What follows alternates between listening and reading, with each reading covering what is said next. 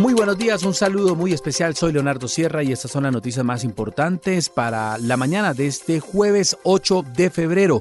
El gobierno nacional tuvo que aclarar que nunca solicitó la libertad de Jorge Alfonso López, el hijo de la gata, condenado por homicidio. La Fiscalía y la Procuraduría abrieron una investigación al juez que tomó esta determinación. Además, lo que sí reconoció el gobierno nacional es que ha estado desde el 22 de diciembre el hijo de la gata como facilitador con grupos al margen de la ley. Mateo Piñeros. Leonardo, buenos días. Pues Jorge Luis Alfonso López, el gatico, quedó en libertad por orden de un juez, a pesar de estar condenado a 29 años de prisión por el homicidio del periodista Rafael Prince. López fue nombrado como facilitador en el proceso de paz total del gobierno. Una vez se conoció la determinación del juez que otorgó su libertad, el ministro del Interior, Alfonso Prada, pidió que la misma fuera revocada, ya que nunca había sido solicitada por parte del gobierno nacional. Ha desempeñado durante 47 días esta labor desde su sitio de reclusión para finalizar, o más bien finalizará su encargo en tan solo 13 días, reitero. Lleva 47 días cumpliendo esta labor y en 13 días terminará desde su sitio de reclusión. La Fiscalía mostró su preocupación por la resolución con la cual el gobierno nombra a López como facilitador de paz. Tampoco se conoce el nombre de los grupos con los que ha hecho acercamiento ni las razones por las que el gobierno decidió incluir al gatico en este proceso de la paz total. Mateo Piñeros, Blue Radio. A propósito del tema de paz total, el presidente Petro anunció que el 15 de febrero se va a presentar la ley de sometimiento para grupos armados ilegales. Además, hizo una dura advertencia a las agrupaciones que están en el llamado cesar fuego bilateral y les dijo que si no cesan los ataques contra la población civil, serán perseguidos. Santiago Rincón. Finalmente, el presidente Gustavo Petro lideró el puesto de mando unificado en Yarumal, Antioquia, y precisamente una de las advertencias que había hecho el gobernador de ese departamento tenía que ver con la falta de reglas claras sobre el cese al fuego que en este momento está vigente con cuatro organizaciones. Dice el presidente Gustavo Petro que el cese al fuego debe aplicarse con un cese de hostilidades hacia la población civil o si no, esas agrupaciones serán perseguidas. Grupo que cometa una hostilidad contra la población, cualquiera grupo que debe ser perseguido, porque dentro del cese al fuego debe estar el cese de hostilidades a la población. Que grupo que esté traqueteando, pues grupo que tiene que ser perseguido porque ¿quién dijo que nosotros aceptamos el traqueteo? Pero además el presidente reconoció que se pudo haber equivocado en el término de cese al fuego porque este se aplica cuando dos ejércitos están en confrontación. Nosotros no podemos plantear el cese al fuego como si estuviéramos ante la lucha de dos ejércitos que combaten entre sí por el poder. Unos por defender el Estado, otros por tomarse el Estado. Eso ya no existe realmente. Y entonces nos equivocamos en el concepto. Advierte que se debe verificar la voluntad de paz de estas organizaciones porque reconoce que pueden terminar usando esta oportunidad para impulsar sus negocios ilegales y además confirmó que el próximo 15 de febrero será presentada ante el Congreso la ley de sometimiento. Santiago Rincón, Blue Radio. El gobierno confirmó que ya tiene listo el primer protocolo de uno de los cuatro decretos de cese al fuego que firmó el pasado 31 de diciembre. Se trata de protocolo con las disidencias de las FARC a las que ya se les prohibió los cuestionados patrullajes en zonas urbanas. Dice el Ministerio de Defensa que esto espera agilizar las conversaciones.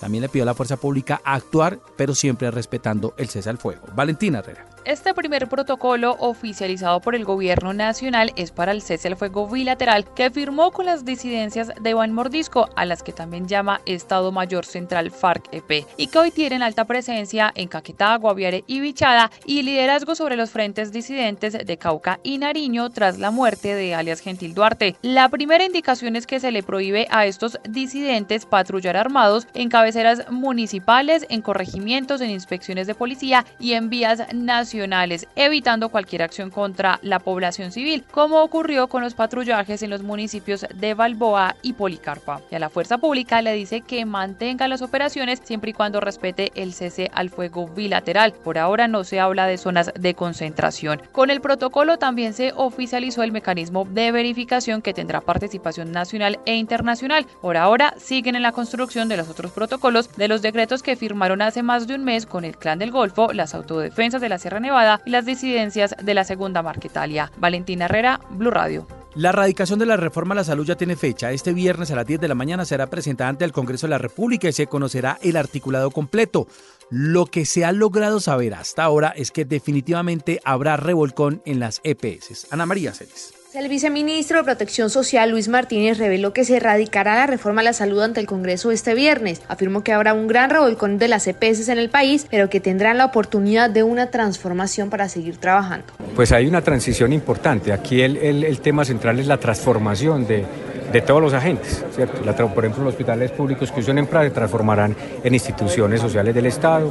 Las EPS tienen varias alternativas, de, muchos tienen eh, prestadores de servicios de salud y ya se han hablado con ellos, muchos quieren ir en esa dirección de fortalecer la prestación de servicios, de articularse en red otros quieren eh, hacer seguros privados. Aseguró que la etapa de transición se hará con gradualidad. El fin es garantizar la continuidad en el cuidado cuando se pase de un sistema a otro y también para garantizar el flujo de los recursos. Manifestó que las capacidades que se han adquirido con los años se van a seguir usando e incluso se van a fortalecer. Ana María Celis, Blue Radio. A partir de hoy asume como la directora del Instituto Colombiano de Bienestar Familiar Astrid Elena Cáceres. Es pedagoga y ya había trabajado con Gustavo Petro cuando fue alcalde de Bogotá en la Secretaría de Integración Social, luego que el presidente aceptara la renuncia de la directora Concepción Baracaldo. Oscar Torres. Leonardo, buenos días. El pasado 13 de septiembre el presidente Gustavo Petro nombró a Concepción Baracaldo como directora del Instituto Colombiano de Bienestar Familiar ICBF y ayer, menos de cinco meses después, el primer mandatario aceptó su renuncia y lo confirmó a través de su cuenta en Twitter donde escribió, he aceptado la renuncia de la directora del ICBF, asumirá su cargo Astrid Cáceres, profesional en Pedagogía y Ciencias Sociales con maestría en Educación y Desarrollo Comunitario. Cáceres venía desempeñándose como como subdirectora de la entidad, una misión que le encomendó el propio presidente Gustavo Petro, quien la conocía desde la alcaldía de Bogotá cuando trabajó como subdirectora de la primera infancia en la Secretaría de Integración Social. Incluso el mes pasado, desde presidencia, se confirmó que aún sin posesionarse, Cáceres lideró el trabajo de investigación que adelantó el ICBF en el departamento del Guaviare para esclarecer el tema de supuestas violaciones y vulneraciones sistemáticas a los derechos humanos. Oscar Torres, Blue Radio. Tras una serie de protestas en Puerto Colombia Atlántico, el ministro de Transporte Guillermo Reyes anunció la suspensión del cobro del peaje Papiros por 45 días. A este peaje se oponían no solo la gobernadora de Atlántico Elsa Noguera, sino también el propio hijo del presidente Gustavo Petro, Nicolás Petro.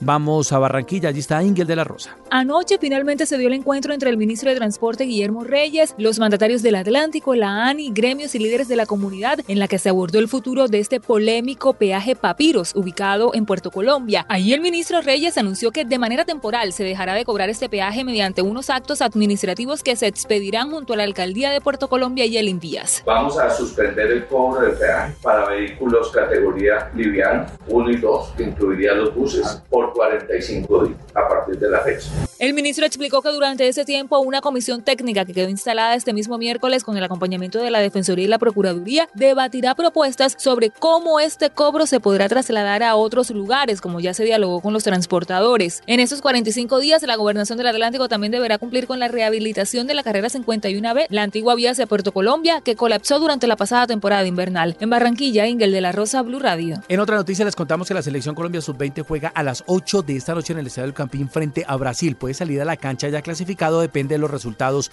anteriores y busca un cupo para los sub 4 que van a clasificar al Mundial de la categoría que se juega en Indonesia.